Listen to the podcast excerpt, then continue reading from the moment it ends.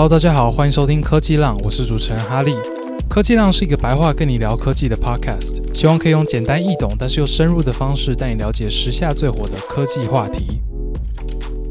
本期节目由 Unipapa 赞助播出。今天要介绍的呢是 Unipapa 的有序延长线快充板，这是他们第二代的延长线产品。那这个延长线呢，我觉得是非常棒的一个延长线哦。我们先从它的插槽开始介绍起好了，这是一个延长线最重要的部分嘛。首先，它的插槽有四个 AC 的插孔，分别是两个三孔的跟两个两孔的。然后这边有个亮点，就是 Unipapa 的延长线它有加大孔距，孔距是那个呃孔的距离啊，孔与孔之间的距离，它们是加大我相信很多人一定都有那个经验，就是你有一些很可能非常大的呃变压器，非常大的这个呃转接头要插，同时插到这个延长线上面，然后你就发现插不进去，因为那个延长线的设计太糟糕了，它的孔的间距太小了，所以你没有办法同时插很大的东西进，很两个很大的东西进去。然后你硬要插进去的话，你那个插头可能还会变形，就坏掉。那你今天如果是使用 Unipapa 的延长线，就不会有这个问题，因为他们都有刻意加大孔距。再来，除了四个 AC 的插孔以外，Unipapa 的延长线还有两个 USB-C 跟一个 USB-A 的快充孔位，有六十五瓦的高瓦数输出哦。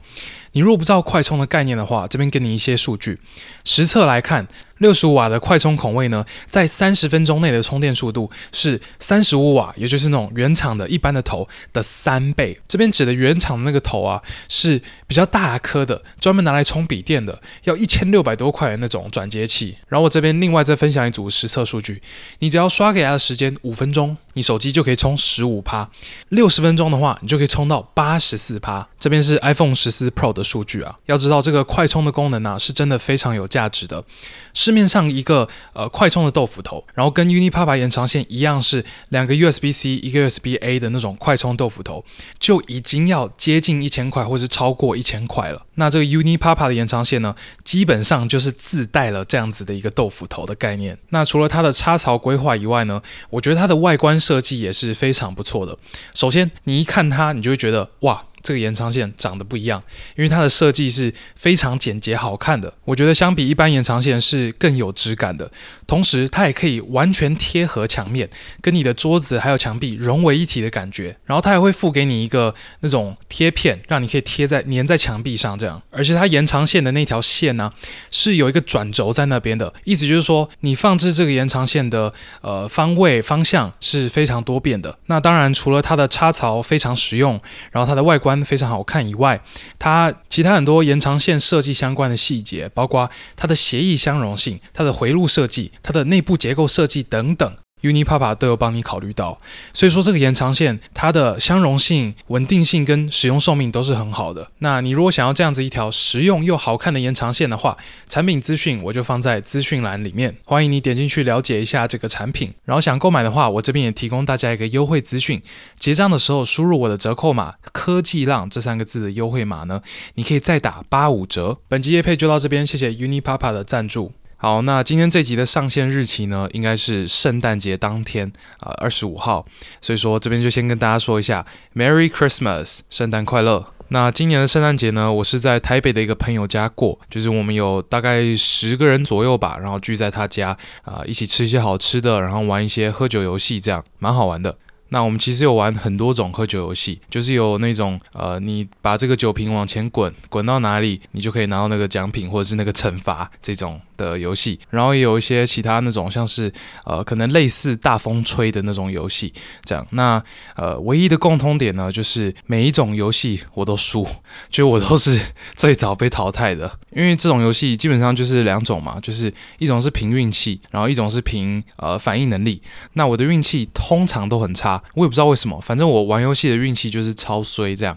那我反应能力，我我觉得其实我反应能力没有很差，但是我不知道为什么玩游戏的时候我就会变得非常迟钝。就是我平时我是可以反应能力很好的，就是我之前高中的时候也是打球队的篮球队，然后呃，同时呃，我也会打 game 啊，我会打 LOL 啊之类的，呃，也会玩一些射击游戏，所以我觉得我反应能力是并不差的。但是就是不知道为什么玩游戏就是赢不了，尤其像心脏病这种，真的是你要你要非常快的游戏，我就没有办法。所以礼拜六晚上呢，我基本上就是一直被罚喝酒，然后吃一大堆很恶烂的东西，这样。对，所以啊还蛮惨的。但是后来我们是有玩一些卡牌游戏，诶，然后其中就有玩到一个我非常擅长的游戏，叫吹牛。我的吹牛真的很强，真的不是我在吹牛。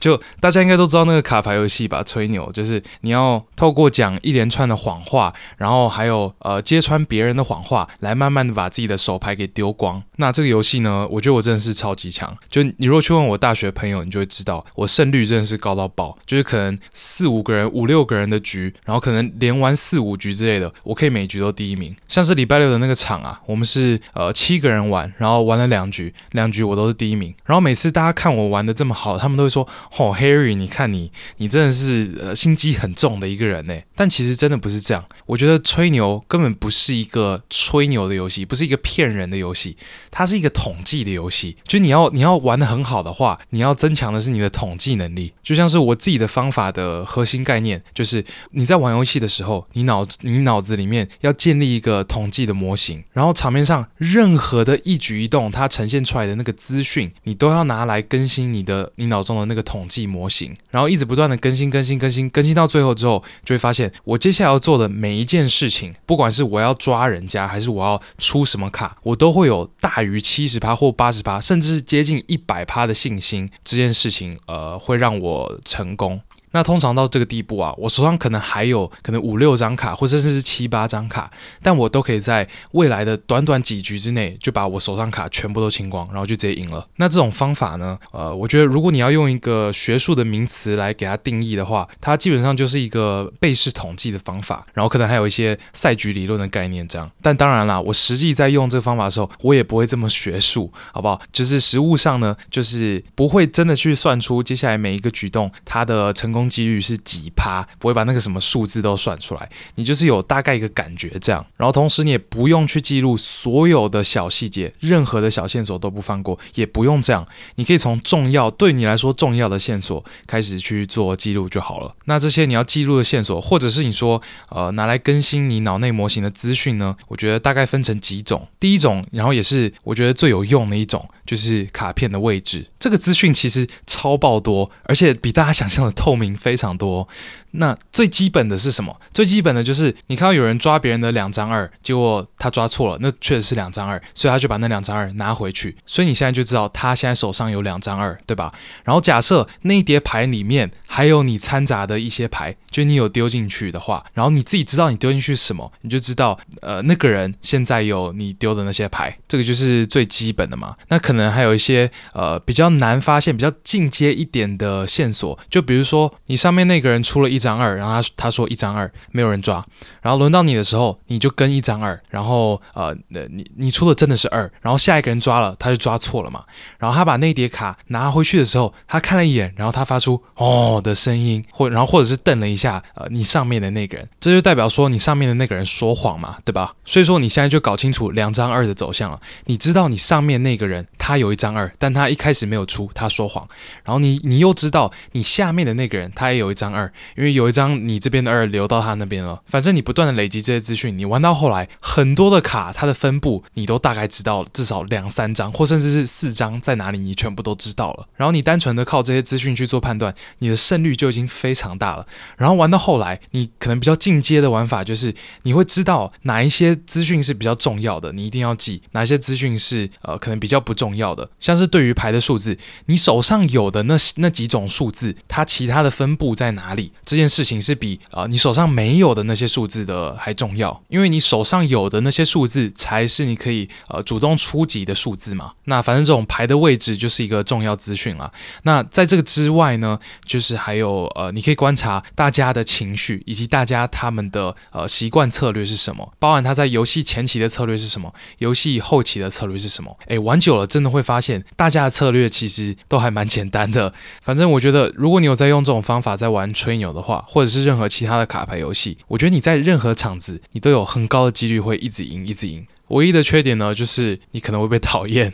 对，然后或者是人家会觉得你作弊，就像昨天晚上我就被指控说我作弊，但我真的没有看，就他们觉得，哎，我这张牌从来都没有出过，你怎么可能知道我有？但我很明显哈、啊，好了，那反正以上就是我的圣诞节。那这几天呢，我其实还有另外一个想法，就是我觉得大部大多数人应该都有这个想法，就是这几天真的是冷到靠背。就是我觉得跟前几年比起来，好像也没有特别冷啊。但是就是跟几个礼拜前比起来，就是可能十二月初的时候，那个时候不知道为什么就是很温暖，然后之后不知道是哪一天开始，突然有一天就变得超爆冷，然后一路冷到现在。那我觉得大家应该都是会看天气预报的人吧。对吧？不管你是每天看，还是你呃重要的日期才会看，你一定会看天气预报的。那这个天气预报呢，我们都知道是交通部的中央气象署做出来的嘛，对吧？但是他们究竟是怎么做到这件事情的？你有想过吗？我觉得这个答案可能会让有一些人感到惊讶，就是他们其实是使用超级电脑在做天气预报。就是平时我们看天气预报，看起来好像是非常简单的一个呈现，对吧？可能未来五天的天气啊，七天的天气啊，温度、降雨这样，但其实这个结果是需要用非常复杂的运算跟非常强大的呃超级电脑的算力，我们才可以把这个结果算出来。像是现在气象署在做天气预报的这台最新的超级电脑，他们叫做第六代的超级电脑，它造价要十五亿台币。你每天看的那些天气预报，简简单单的一个数字，是一台十五亿的超级电脑算出来的结果。你现在有没有觉得好像哎好赚哦？这个免费看呢，赶快多看一点，每天都来看一下，看越多赚越多这样。好，但我今天呢，其实并不是要讲我们用来算这些天气预报的超级电脑有多厉害，我反而是要讲有一个新的技术可以取代这些超级电脑，用非常非常少的算力算出未来的天气预报。那大家要不要猜一下这个技术是什么？好，我给大家三秒时间猜一下，三、二、一。好，公布答案，答案就是没错，AI，哈哈，又是 AI。那这个技术呢，是 Google 的 AI 部门 DeepMind 研发出来的。那它这个呃 paper 发出来啊，应该说他们的声明稿发出来是呃记得呃十一月底的时候吧，所以说已经过了可能将近一个月或是一个月的时间了。对，那我是他刚出来没多久我就看到了，但是然后我一直很想讲这个东西，但是一直没有这个机会，所以说。呃，这个礼拜呢，终于有一个空档是，诶，这礼拜可能没有什么特别大的 AI 新闻是我一定要 cover 的，所以说我就把这个话题拿出来讲一下。那我会很想讲这个话题，是因为我觉得这个话题值得更多的关注。就是他说真的啦，关注度并不是非常的高，就是很少人在讨论这件事。我相信很多听众今天应该是第一次听到这件事，听到这个天气预报的 AI 模型这样。但我觉得它是非常有价值的一个技术，然后未来是会完全的颠覆现在天气预报的方式。然后我们从这个技术其实也可以去做一些延伸的讨论，因为其实台湾政府现在在这个天气预报这边呢是有一些作为，但是似乎没有把这个 AI 模型考虑进去，考虑到他们的计划当中。对，然后这边是不是会有一些不效率的问题？那这边我们也可以再讨论。OK，好，那在我们开始讲这个 AI 的天气预测模型之前呢，我们先从我们现在究竟是怎么做这个天气预测的出发。那现在呢，全世界国家做天气预测的方法其实都一样，都是同一个方法，叫做 NWP（Numeric Weather Prediction），中文叫做呃数值天气预测。那这个数值天气预测的方法，你听名字就知道，它是在用数学模型在计算，或者你说是呃模拟未来的呃天气，不管是五天、七天还是十天的天气这样。那这些数学模型呢，基本上就是基于一些物理的方程式啦，像是一些什么热力学啊、流体力学啊，他们推导出来的一些呃方程式。那整个天气预报的过程呢，是分成几个非常简单的步骤。第一个步骤呢，当然就是收集资料嘛。那收集资料这边就是。大家应该都知道知道啦，就是呃，自然世界中有很多观测仪器嘛，像是什么呃，有气象站啊、气象雷达、呃，探空气球啊、无人机啊、卫星啊等等。那这些仪器收集了很多的资料之后呢，就是包括什么呃，最基本的温度、湿度啊、风速啊、气压啊等等。收集完了之后呢，气象局会先把这些资料全部整理起来，然后呃，整理出一个目前的天气状况的一个观察。那我们知道了这个目前天气的这个现况之后呢，我们就把这个现况直接丢到模型里面，或者你是说拿这个现况的呃参数去初始化这个模型都可以，反正就是把现在我们知道的这些数字，不管是什么温度、压力等等，全部丢到这个呃方程式当中就对了。那接下来呢，这个模型的计算啊，这整个模拟的过程呢，当然就是用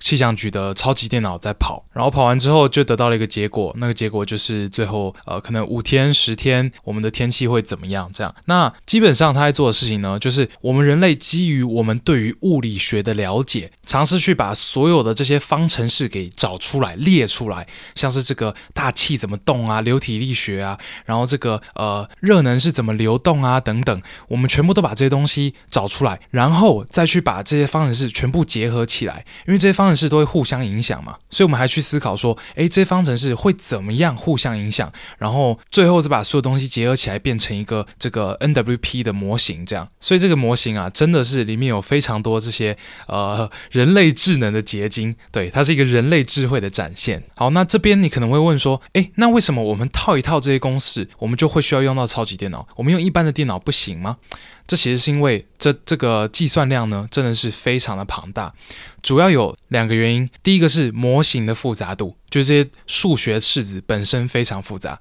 第二个呢，就是资料的庞大程度。好，那这些模型呢，它本身是非常的复杂的。啊、它如果是一般的 y 等于 ax 加 b，那就算了嘛。但很明显的，这些物理模型呢，它是非常恶心的啊、呃。它它们都是非线性的，y 等于 x 加 b 是线性的嘛，那个就是比较好比较好计算的。它们都是非线性的，然后还有一些呃什么偏微分啊之类的。然后我刚刚不是有说吗？这些方程式，这些不同的物理理论都会互相影响，所以这边的交互作用的运算也是非常复杂的。就是什么呃，就是包括可能大气中的温度。跟湿度会影响云的形成嘛？那这个云它怎么样形成，又会影响这个呃辐射平衡跟降水啊。所以这个 NWP 的模型它本身的运算就是呃挺复杂的。对，那再来我讲到资料的复杂度，就是这个资料的庞大程度也很大程度的影响它的呃算力需求，对吧？这边就是因为我们为了在每个地区要有更精确的这个天气预报，我们会把大气层套上一个三 D 网格，就是把大气层切成一块一小。块一小块的这种豆腐块的概念，然后我们在做天气预报的时候，我们在预测的时候，就是以一块豆腐块为单位做。呃，预测这样，那当然，你这个豆腐块你切得越细，你的呃的天气预报的精确程度就越高，对吧？但同时，你的计算量就越大。那像是我们台湾气象署的这个呃第六代超级电脑呢，他们最新的超级电脑是可以切到一公里的精细程度，意思就是说，每一个豆腐块呢，它就是长宽高是一公里这样。那我们通常会把这个豆腐块的大小呢，呃，称作空间解析度，解析度越高，就是你把豆腐块切得越细嘛。那那这是空间的部分，但时间部分的解析度也会有影响。时间时间解析度在讲的就是你是以多细的时间间距作为单位在预测未来的天气。那你的时间间距如果很小，可能呃只有一个小时，或者甚至是三十分钟，那就代表你每一个小时你都要做一次预测，或者是每三十分钟你就要做一次预测。这样，那今天你的资料有非常高的空间解析度，就是呃豆腐豆腐块切很细，然后时间解析度也很高的时候。然后同时，因为你要计算的栏位是非常多的，就是包括很多嘛，温度、湿度、压力等等，这些全部东西加起来，你的资料是会非常庞大的。那你把这么庞大的资料丢进这么复杂的模型，当然你会需要一个呃非常强的超级电脑才可以计算这件事情。多强呢？像我们第六代的超级电脑，我们花十五亿买的那一台。它最多的算力可以到十到十五个 petaflops，一个 petaflops 就是每秒做一千兆次浮点数运算，一次浮点数运算基本上就是两个有小数点的数字的加减乘除，基本上就是这样。那我们第六代电脑可以做十个 petaflops 嘛，所以说就是呃每一秒呢，它可以做这样子的运算，做一万兆次。那尽管这些电脑这么的强大，一秒可以做这么多次的运算，我们今天如果要做一个十天的天气预报的话，还是要花上好几个小时。NWP 的运算就是这么的庞大。好，那你现在知道 NWP 是什么，然后它的流程是什么，以及它为什么运算量这么庞大了。那接下来呢，我们来讲讲谷歌的这个新的 AI 做法。这个 AI 做法呢，就是谷歌他们有训练了一个 AI 模型，叫做 GraphCast。那这个 GraphCast 呢，就是可以取代 NWP 的物理模型的部分。就是他们是拿过去四十年的天气资料训练出了这个 GraphCast 的模型。然后他说，之后就是你一样收集一模一样的资料，然后你把这些资料改成放进这个 GraphCast 的模型当中，然后这个 GraphCast 会一样。产生出未来天气的预测，一样是以这个 3D 网格的形式在做预测。这样，也就是说呢，我们人类不用再去学那些物理的东西，我们不用再绞尽脑汁想说这些每诶每一种这个呃热啊跟气是怎么样这个运作的，我们不用了解这些东西了，我们全部就让 AI 自己去学，我们也不用跟 AI 讲什么物理的概念，我们完全不用打任何一个物理的方程式给 AI。我们就是把这个 AI 建出来，然后定义它的呃参数啊，你可以把它想象成它的脑容量啊。我们定义它的脑容量，然后它要怎么样学这样。我们把这些东西定义完之后，让它自己从资料里面学，说未来的天气应该要怎么样做预测。那这个 AI 模型呢，相比我们现在使用的这些呃 NWP 的模型，它的使用成本非常非常的低。你不用一台超级电脑了，你只要用一块晶片，一块 TPU V4 的晶片，你就可以做一个十天预测。你如果不知道 TPU 是什么，你可以去听呃前一集啊，前一集我正好讲到这个 Google 的 TPU 嘛，我讲的很细。但你你不知道的话也没有关系，反正一块 TPU 的晶片就是一个 TPU 的处理器啦。对，那一个超级电脑可能有几千个 TPU 的晶片，但是我们今天只要用。一块一个，我们就可以用，我们就可以跑 GraphCast 了，而且速度也是快的惊人呐、我刚刚有讲嘛，我们用我们跑 NWP 的模型的时候，我们要用超级电脑，然后跑好几个小时，我们才可以做一个十天预测，对吧？今天你要跑，你要用 GraphCast 做一个十天预测，你只要用。一块 GP 呃，一块 TPU 的晶片，然后你花不到一分钟，你就可以做一个十天预测了。哎，这个很扯哎，好几个小时对比不到一分钟，然后一整个超级电脑对比一块晶片，你看。这个运算成本真的是已经降到零点零零零零零零一帕都不到。那你如果对于 AI 模型的大小有一点概念的话，我跟你讲啊，这个 GraphCast 它就是一个呃三十六点七 million 参数的模型，对比我们现在跑的这些大型语言模型，随随便便都 billion 起跳的这些大型语言模型，三十六点七 million 参数的模型真的是小不拉几啊。那你听到这边，你接下来可能会想挑战的一个点就是，诶，那 GraphCast 它预测的准确率怎么样？因为它你你的运算成本变得这么小，你总是要牺牲一点准确率吧，对吧？怎么可能你运算成本小成这样，结果还一样准？不好意思，GraphCast 比 NWP 的模型还更准。Google 他们论文里面有比较，就是他他其实是拿 GraphCast 跟呃欧洲的一个 NWP 的模型做比较，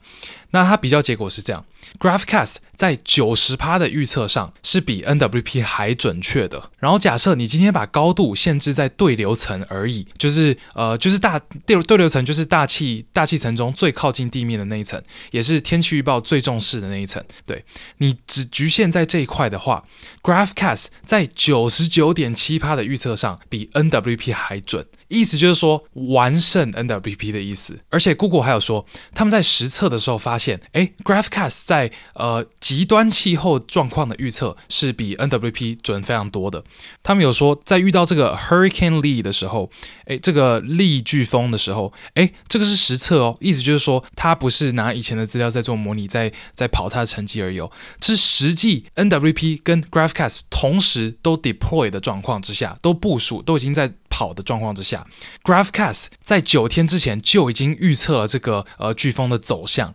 那这个传统的 NWP 模型呢，则是六天之前。他才有这个足够的信心预测它的方向。这件事情是很屌的，为什么？首先，第一个就是这是实测，就是你要知道 AI 模型它的呃训练期间的呃测试的成绩啊，它是非常好被操弄的。所以说，呃，你看到训练成绩的时候，你都要抱持一丝怀疑之心，因为它是很好呃调高的，有时候甚至也不是刻意调啦，就是可能就是不经意的呃，可能呃训练资料切的不好啊，或者是样本抓的不好啊之类类的，反正很多问题会导致他训练资料的时候，呃，训练的期间的成绩是很好的，但是他放到实测就烂掉了。那今天 GraphCast 是在实测上胜过了 NWP，这是很厉害的一点。另外一个很厉害的一点呢，就是 GraphCast 在训练的时候没有特别为了极端气候做准备，但是它在实测的过程中呢，竟然可以非常好的辨识这些呃极端气候。这种状况，我们通常会说这个模型已经 generalize 了，它已经有点像是把气候预测这件事情融会贯通了。所以说，就算是他没有见过的，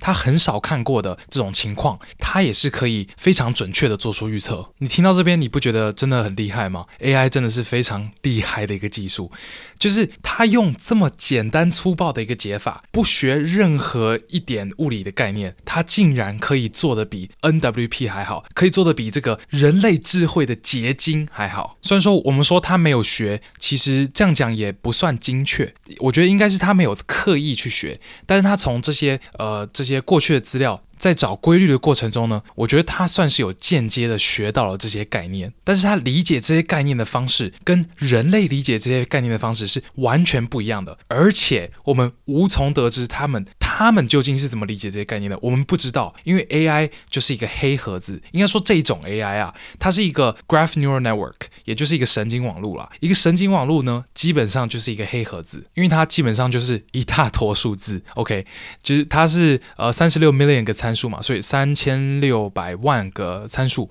那每个参数基本上就是一个数字而已，一个浮点数，一个有小数点的数字。那几千万个这种数字堆在那边，它有什么意义？我们人类完全看不出来，但是这个 AI 确确实实的是用了这些数字，学到了这些天气预报的物理概念。我觉得这真的是非常非常神奇的一件事情。好，那我刚刚有讲到嘛，它用的这个神经网络呢，是叫做呃 Graph Neural Network。GNN 的一个神经网络，那我这边简单做个 GNN 的技术介绍啦，听不懂没关系啦，我我会讲很快。这边主要就是讲给那些呃 machine learning 的狂热分子听的，就类似我这种狂热分子听的。对，那 GNN 呢，它就是一个神经网络的一种嘛，因为你看到 NN 这两个字，就是 neural network 嘛，神经网络。那每一种神经网络其实都大同小异啦，就是它真正神经网络的那个部分啊，我们叫做 fully connected layers，对吧？那边基本上都差不多啦，就是一大堆线性的跟呃非线性的函数组合在一起，基本上就是这样啊。那它们不一样的地方呢，基本上就是在于它们怎么样处理资料而已，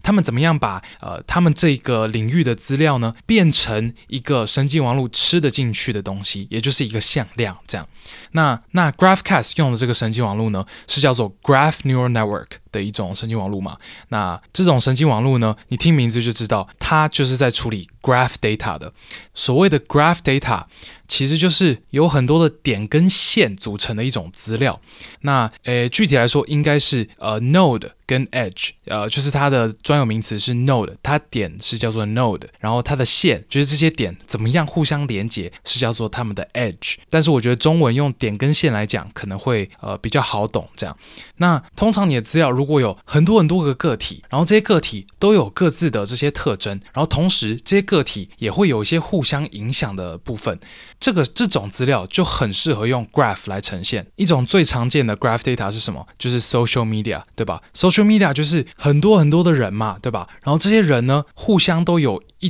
不不一样的关系连接起来，他可能是他的好友，他可能封锁他，他可能是他的亲戚，这样。然后今天这个 GraphCast 呢，就是用 Graph Data 来代表天气的状况，天气的网格啦。就是我们刚刚把这个呃大气切成很多个豆腐块嘛，那这每块豆腐块就是一个 node，然后每块豆腐块也是互相影响是非常紧密的，对吧？但它们同时呢都有各自的呃状态，就是包括温度、湿度啊、压力啊等等。那当你用 graph data 的形式把这个天气资料丢进神经网络的时候，神经网络在学的时候，它就会同时把这每一块豆腐块它自己有哪些特征，以及它周遭的豆腐块有哪一些特征，然后会怎么样互相影响，这些事情全部都学进去。这个就是 Graph Data 的精髓，对吧？Graph Neural Network 的精髓，对吧？你今天假设是把每一个豆腐块全部都直接用一个向量来代表的话，然后那个向量里面就是放它的湿度、压力啊什么吧吧吧。你如果把它们都视作一个一个独立的豆腐块的话，你就学不到这些豆腐块会怎么样互相影响的这个关联。当然也不是说绝对学不到啊，就是也有一些其他方法嘛，可能你可以用什么 attention 之类的，但是它不会像是 graph data 这样子这么适合。好，那技术的部分呢，我就简单讲到这边。好，希望大家啊没有还没有睡着。那我们刚刚已经讲过了嘛，就是这个 GraphCast 它的呃使用成本呢，跟 NW NWP 比起来是非常低的。基本上呢，就是让这个未来的天气预报呢不会再依赖超级电脑了。那这样你会不会觉得，假设今天有一个政府决定在今年，应该应该说明年开始，他还要继续买超级电脑，然后。在九年之内一直买超级电脑，你会不会觉得那个政府感觉有点没有远见？那今天确实有一个政府是在做这件事情，也就是我们台湾的政府，对，就是中央气象署呢，他已经拿到了预算，要在未来的九年，就是从二零二四年开始的未来九年，要再买三台超级电脑，一台十五亿，要买三台，也就是要花四十五亿。那这三台超级电脑呢，全部都是拿来做天气预报的，对，只是他们会做越来越细的天气预报，因为他们都是比现在我们在用的第六代超级电脑是更强的嘛，他们是第七代、第八代、第九代的超级电脑，所以说他们会做解析度更高的这个天气预测，啊，不管是空间解析度还是时间解析度都好，都是做得更高，然后做得更快，但是再快也不可能比 GraphCast 更快，对吧？那你可能会说，哎，这个 Google 的布洛格文，呃，十一月底还是十月中的时候，他才写出来，那政府在这之前又不知情，也不能怪他们嘛，对不对？诶，其实我去查了一下。这个 GraphCast 它的 paper 它第一次出现在网络上是在 Archive 上面出现，Archive 就是一个呃大家随便任何一个人都可以 publish 它，也不不算 publish 啦，它就是可以把它的呃论文上传到这个网站叫做 Archive 上面。那 GraphCast 第一次出现呢是二零二二年的十二月二十四号。正好就是一年之前，那气象署呢有一年的时间可以改变这个决定，或是他们其实是在一年这一年之内才做这个决定的，很明显就是没有注意到这篇论文。当然，我觉得这也不能怪他们啦，毕竟这个 archive 啊、上面论文很多很杂啦。我刚刚不是有说嘛，随便随便谁都可以在上面 po 论文嘛。那这篇 GraphCast 的论文在去年年底 po 上 archive 之后呢，经过一年的时间，它在呃上个月呢，就是十一月 Google 发布的那个时候。它是呃被刊登上了 Science 的期刊，那今天都上了 Science 这种国际知名的期刊，我觉得呃呃该看到的人应该都会看到了吧。我是真的很希望政府可以认真的去思考呃这项决定啦，因为哎四十五亿纳税人的钱真的不是小钱呢，好不好？虽然说我也觉得台湾不不太可能在呃明年就搞出这样 GraphCast 的一个 AI 模型。但是九年的时间还搞不出来吗？绝对不可能，一定有的。但是你九年之内你要买三台超级电脑，你 GraphCast 出来之后，你根本你根本就是你气象署呃一个随便一个长官的桌上的一台电脑就可以跑 GraphCast 了，真的不用。花这么多钱，而且你知道，用来计算这些 NWP 模型的这些超级电脑啊，都是 CPU base 的超级电脑。这是什么意思呢？意思就是说，它买过来之后，还不能拿来 train AI 模型，还不能拿来跑 AI。所以说，你不可以说是呃，可能多买了三台超级电脑，然后最后变成 GraphCast 之后，你就直接把那些超级电脑拿来训练 GraphCast，不行哦。你要训练 GraphCast，你还要另外去做去组一个呃 GPU 的超级电脑，或者是去买云端的资源。所以我自己真的是觉得这四十五亿啊，真的会有很大一部分是浪费掉的。然后这个就是呃我们呃可能政府官员对于 AI 发展无知的一个结果。那当然啦，我觉得在大家开始痛骂政府之前，我也必须先说明一件事情，就是今天要在台湾使用 GraphCast 也不是立刻就可以达成的事情，也是有一些阻碍的，就是包括。第一个，谷歌目前的 GraphCast 它的解析度其实不是很高，它的解析度呢是零点二五度的经纬度的解析度，换算成 km，也就是这个公里的单位的话，差不多是二十八公里乘以二十八公里的这种网格。那目前台湾的这个第六代超级电脑呢，可以做到的是三公里的网格，所以说三公里跟二十八公里还是还是有一段距离啦。目前这个 Google 的 GraphCast 确实没有办法做到呃台湾的天气预报的要求。那 Google 的 GraphCast 之所以会呃这么粗的解析度呢，是因为它训练的资料本身就是这个解析度，它有这个资料的限制，就是它那时候使用的训练资料，它只能使用这个呃 ERA 五的 training data，应该是这个欧洲的这个天气的资料啦。对，那这个资料本身就是这个二十八公里乘以二十八公里的，对，然后再来就是他们也没有办法用。呃，解析度更高的资料，因为他们这边我们不清楚，因为他在论文上他只模糊带过，他讲这句话，他讲说 There's engineering challenges in fitting higher resolution data on hardware，意思就是说它有一些硬体的限制啦。我在想，应该就是一些 RAM 的限制啦，对。然后同时呢，你也要知道，就是就算今天 GraphCast 它的解析度是够的。我们也不能直接拿 GraphCast 来跑台湾的天气预报。台湾要 train 自己的 GraphCast，台湾版的 GraphCast，因为这些 GraphCast 会有地域性、地区性。意思就是说，今天台湾要有一个自己版本的 GraphCast，要有三个最重要的事情要达成。第一个就是我们需要有资料，我们要有高解析度的台湾过去四十年或甚至是更久的这个天气资料。呃，我们要有这个东西，再来，我们要有运算资源，我们要有足够的电脑、足够的算力去呃记呃去训练这个模型嘛。最后呢，我们要有人才，我们要有做够聪明的人、够懂 AI 的人来做这个 training。那我觉得这三件事情啊，我自己觉得，首先资料这部分我不是很确定，我不确定资料署呃这个气象署啊，它呃有没有把它是用什么样的格式、什么样的呃方式把历年的资料存下来，这边我不确定，但是。至少运算资源跟人才这边，我觉得都可以在一年之内搞定。然后搞定了之后，真正训练模型的时间也非常的短，因为它是一个很小的模型嘛，它又不像是那个呃几几几几十几百个 billion 参数的那种大型语言模型，会需要 train 八个月或是近十二个月之类的，你一下就可以 train 好了。然后你一年之内 train 好这个模型，然后在接下来的两年之内，呃，进行这个模型的试跑，然后呃，不断的再训练、再训练，一直微调、微调。你第四年之之后，我觉得很有可能就可以开始慢慢的 phase out 这个呃 NWP 的模型了。说真的啊，我觉得这个时间啊，我已经抓的是很宽裕了，好不好？其实我都抓个两年时间试跑，我觉得甚至应该是不用这么长啊。对，我不确定啊，但我猜可能不用这么长。但反正再怎么算，都可以在九年之内做成这件事情，那你九年盖超级电脑三台嘛，三年盖一台嘛，那你是这样子盖完之后的情况，就会变成说，你有一台电脑盖完之后是完全用不到，然后还有一台电脑才刚盖完就要 phase out，然后还有一台电脑盖了只用了一两年，哎，你要知道超级电脑它的寿命至少也有可能。呃，十年左右吧，你这样不觉得你真的是浪费了很多钱吗？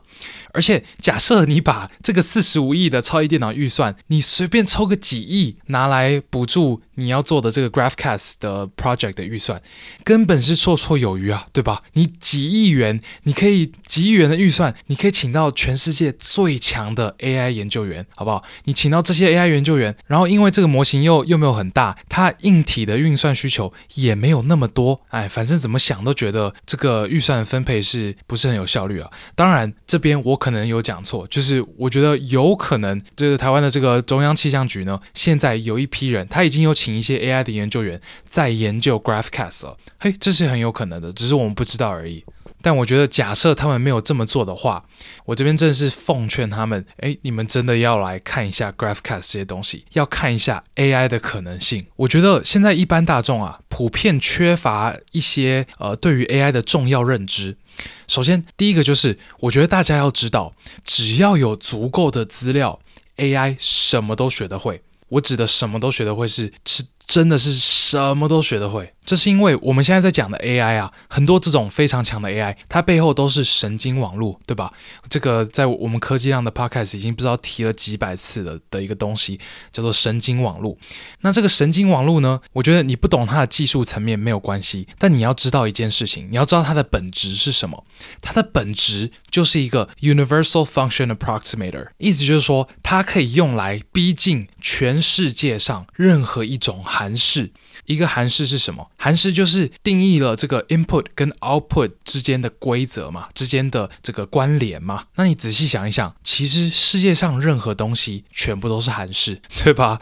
你今天下雨了，然后地板湿了，这个就是一个寒湿啊，对吧？就是地干的地面加上雨水等于湿的地面，这个就是一个寒湿啊。然后你今天在听我的 podcast，你耳朵听到我的声音，我的声音是你这个 input，然后你有一段听得不太清楚，你按回播十五秒。这件事情就是一个寒湿啊，你的 input 就是我耳朵讲我我在你耳朵讲的话嘛，然后你的 output 就是你手去按回播十五秒这件事情。所以一个神经网络只要有正确确的 input output 资料，它是可以逼近任意函式的，世界上所有的函式它都可以逼近。然后也因为世界上所有事情都可以被定义为一个函式，所以 AI 什么都学得会。我觉得大家应该都要有这个认知，你才会对于 AI 的潜力有更深的理解，它能做到什么事情有更深的理解。因为基本上它什么事情都做得到。然后再来，我觉得大众应该要对于 AI 要了解的事情是，呃，我觉得大众应该要知道科技它进步的速度有多快。这边你要做的事情很简单，真的很简单，你就是拿过去的呃成长速度拿来跟现在。再比，你就可以合理的估计未来的成长速度，对吧？未来成长速度可能更快，可能变慢，但你至少有个合理估计啊。这件事情其实很简单，但我觉得一般大众都想不到，我也不知道为什么啊。那最简单的就像是你看硬体怎么样成长，你就看什么。你看摩尔定律啊，对吧？虽然说有些人说摩尔定律现在已经死了啊，就是我们可能快接近物理极限了，但我觉得还有好几年啦。反正不管了，你就你就从这个摩尔定律去做个合理的预测，你就可以知道未来的一年、两年、三年、五年，你的电脑、你的手机它的处理处理器的能力可以做到什么程度，对吧？那软体的部分呢？你看一下，我们从 AlexNet 十年之前的 AlexNet 到现在这个 ChatGPT GPT 四 V 好了，从一个简单的影像辨识 AI 到现在这个